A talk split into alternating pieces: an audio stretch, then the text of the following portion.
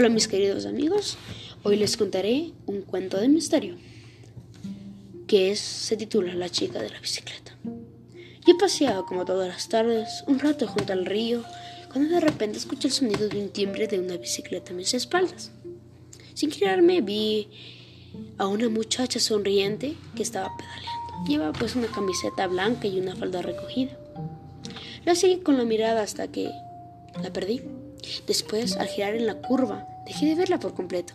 Entonces, escuché el sonido brutal de unos hierros estampándose contra el suelo. No lo pensé, solo salí corriendo hacia la curva, y al tomarla, mi sorpresa fue que allí no había nada. Por un instante comencé a dudar de mis sentidos. Tenía como que por dentro de las tripas una sensación compleja de entender, tan desagradable, que sin pensarlo decidí que la muchacha estaba allí, de bruces en el camino, junto a su bicicleta rota. Me separé de ella, dejé de sentirla en la palma de mi mano el calor y la dureza de su gemelo. Fue solo un segundo, necesitaba incorporarme, tomar aire, pero entonces, en un torpe pestañeo, se fue. Parecía imposible, pero así pasó. Tuve que sentarme ya que casi me da un ataque.